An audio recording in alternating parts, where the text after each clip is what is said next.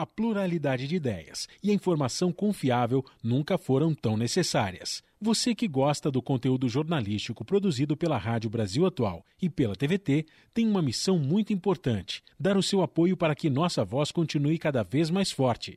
Jornalismo independente, com responsabilidade com a notícia e com a democracia, só é possível com a participação e o apoio popular. Acesse o site catarse.me/tvt, faça a sua assinatura e nos ajude com sua contribuição. Rádio Brasil Atual e TVT. Compromisso com a notícia. Compromisso com você. Alô, galera, aqui é o Fred04 do Mundo Livre SA. Você está ouvindo a Rádio Brasil Atual 98.9 FM. Aqui você vai sacar as notícias que as outras não dão e as músicas que as outras não tocam. Participe da programação pelo WhatsApp 968937672. Beijão.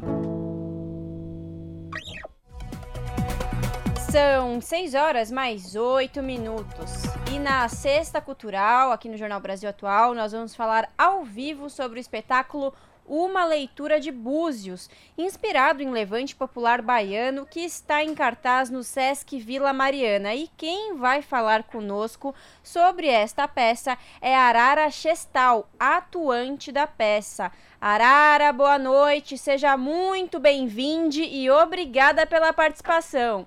Boa noite, eu que agradeço. Junto comigo, Larissa Borer, está a Ana Rosa Carrara, que também vai participar. Bom, Arara, para a gente começar, eu quero que você conte um pouco para os nossos ouvintes sobre a peça Uma Leitura de Búzios. A peça é um grande coro que conta a história da conjuração baiana, o Revolta dos Búzios. E o Márcio Meirelles ele partiu da seguinte questão: onde estavam as mulheres nessa revolta do século XVIII que buscou a independência do Brasil e o fim da escravidão, o fim da diferença de cores, o fim das diferenças? E a partir dessa pergunta surge a peça que pega desde o universo da Bahia, de Salvador do século XVIII, até Portugal, com Dom João, Dona Maria e tudo mais. E Chestal, eu tive a oportunidade, aqui falando é Ana Rosa, eu tive a oportunidade de assistir ao espetáculo e fiquei muito impactada pelas, pelas formas multimídias que são utilizadas. Você falou que o espetáculo é um grande coro, então a música ao vivo é um elemento muito importante. Há também um vídeo arte que fica passando durante todo o espetáculo, praticamente. Então, eu queria que você comentasse esses elementos, o que tudo isso, no final das contas, você, você destaca assim como importante para essa narrativa que você nos trouxe. É um grande teatro vivo, né? E a narrativa é completada com para onde o espectador olha. É tanto que há um grande telão, há coisas acontecendo nos cantos, para todo lado, na verdade. Né? É, num canto um personagem está falando algo, no outro personagens estão fazendo outra coisa. O telão, várias informações. A luz também informa, o figurino também informa. Então, para onde o espectador olha, completa a narrativa. E Arara, esse espetáculo ele é bem plural e diverso, né? Como que foi a, a seleção do elenco para a peça? Essa representatividade, ela foi espontânea ou foi algo planejado? Foi algo planejado desde o começo. Se é, você assistiu a peça, pode não, confirmar que a personagem central, a Pátria Brasil, é uma atriz, cantora lírica, uma mulher preta, gorda maior algo que é raro na, na, no teatro brasileiro ainda. Né? Ter no centro uma mulher gorda maior no centro do palco. E isso acontece em todo o, toda a cena. Há corpas trans, há corpas. Uh, há uma predominância de narradoras, uma opção também. Né?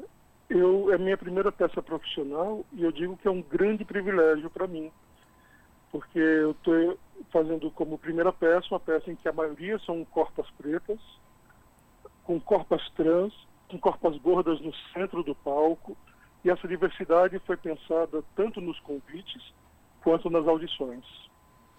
E, Chestal, exatamente que você disse agora sobre as narradoras, né? Há principalmente três mulheres negras que fazem essa narração e diante do, do, do, histórico que foi esse levante na Bahia, né? Qual que foi essa importância de dar esse destaque às mulheres nessa história? Pois é, a história da revolta dos Búzios sempre era narrada focando nos homens. A princípio se colocava como tendo sido uma revolta só de pessoas pretas. Aí no século XX se descobriu que não foi uma revolta que envolveu diversas classes, mas as pessoas brancas e mais ricas se esconderam e colocaram as pessoas pretas para serem presas e condenadas. Mas mesmo com essa revisão, as mulheres foram excluídas. Então, pesquisas mais recentes foram atrás de onde estavam as mulheres nesse momento, e foi a pergunta base de Márcio para a peça: onde estavam as mulheres durante esse processo? E, é inclu... tanto que em um certo momento da peça, uma das narradoras dizem, houve um evento raro, ouviram mulheres. E inclusive o texto é de uma mulher de lá da Bahia, não é isso mesmo? Isso, Mônica Santana maravilhosa, de uma precisão inacreditável. Cada detalhe ali narra. Por exemplo, a Torre da Corte, não é à toa que está Dona Maria e Dom Rodrigo com Dom João no meio que nesse período Dom João estava entre conservadores e liberais, que são representados por esses dois personagens. Tudo em cena ali representa alguma coisa que ela aplicou no texto. E Arara, agora para deixar o pessoal ainda mais curioso, né? O que que o, quem vai ver a peça, né? O que, que as pessoas podem esperar desse espetáculo? Primeiro se emocionar desde a abertura da cortina assim que abre a cortina, quando ouve a voz de Virginia Rodrigues, todo mundo se emociona muito. E isso é uma coisa que acontece durante toda a peça. A peça é toda apresentada no alto. Ela é muito impactante, muito emocionante e ela mostra a guerra não como algo triste para baixo, ela coloca a luta como um ato de dança, com sorriso, com força por isso que tem no agradecimento final, aí já não é mais a história, então não é spoiler. Por isso no agradecimento final, nós todos dançamos e cantamos que o amanhã enviou pássaros para ontem, né? fazendo uma referência a Exu, que está presente durante a peça inteira. É isso. Bom, Arara, vamos de serviço. A peça fica em cartaz até dia 12 de fevereiro, né? Quais isso, são 12... os dias e horários de apresentação? Fica até 12 de fevereiro, quinta a domingo, quinta a sábado às nove, domingo às 18.